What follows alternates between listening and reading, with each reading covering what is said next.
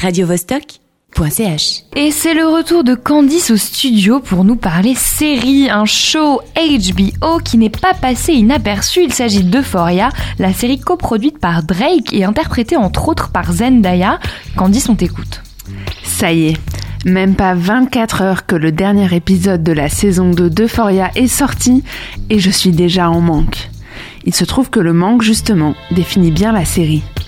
Quoi Vous n'avez jamais entendu parler d'Euphoria La série qui inonde les réseaux sociaux depuis 2019 Oui, moi aussi j'ai résisté pendant longtemps.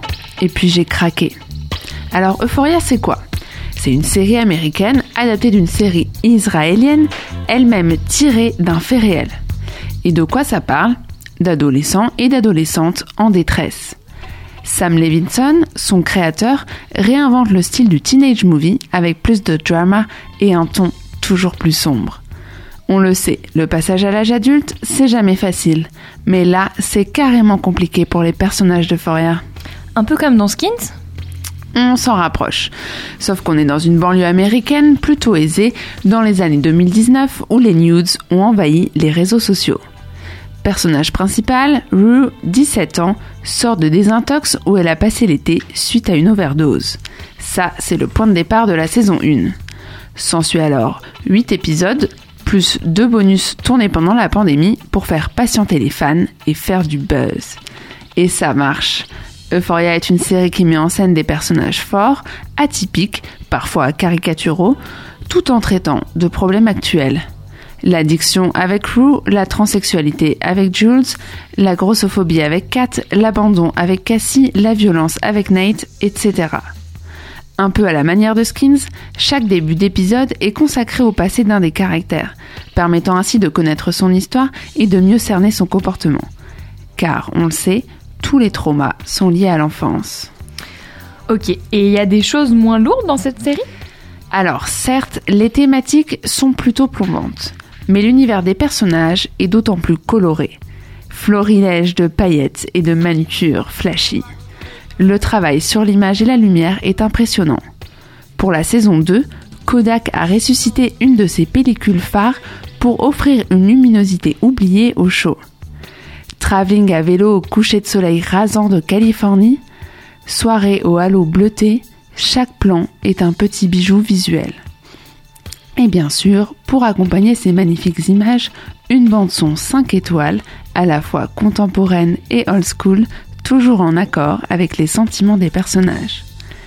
Alors c'est clair que pour tout ça, il y a du budget, une super production HBO, la caution Drake au générique et un marketing bien léché.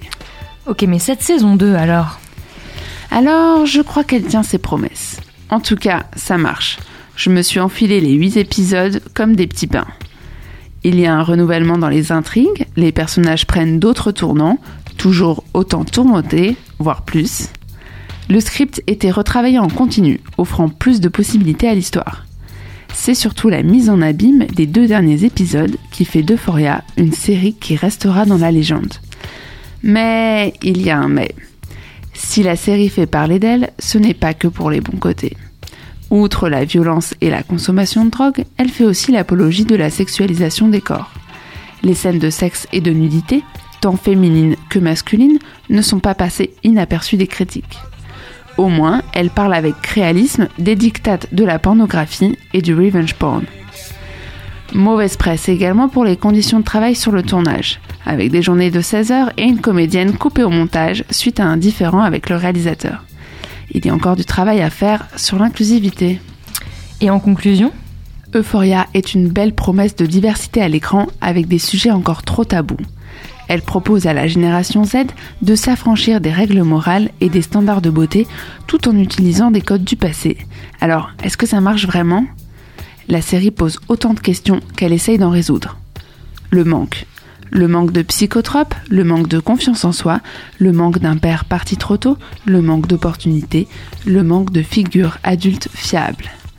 Euphoria raconte le manque avec un plein d'images, à la colorométrie et au rythme variable, et une playlist sans fin. Pour me remettre de mes émotions, je vais regarder la saison 4 de Killing Eve qui sort ce soir. radiovostok.ch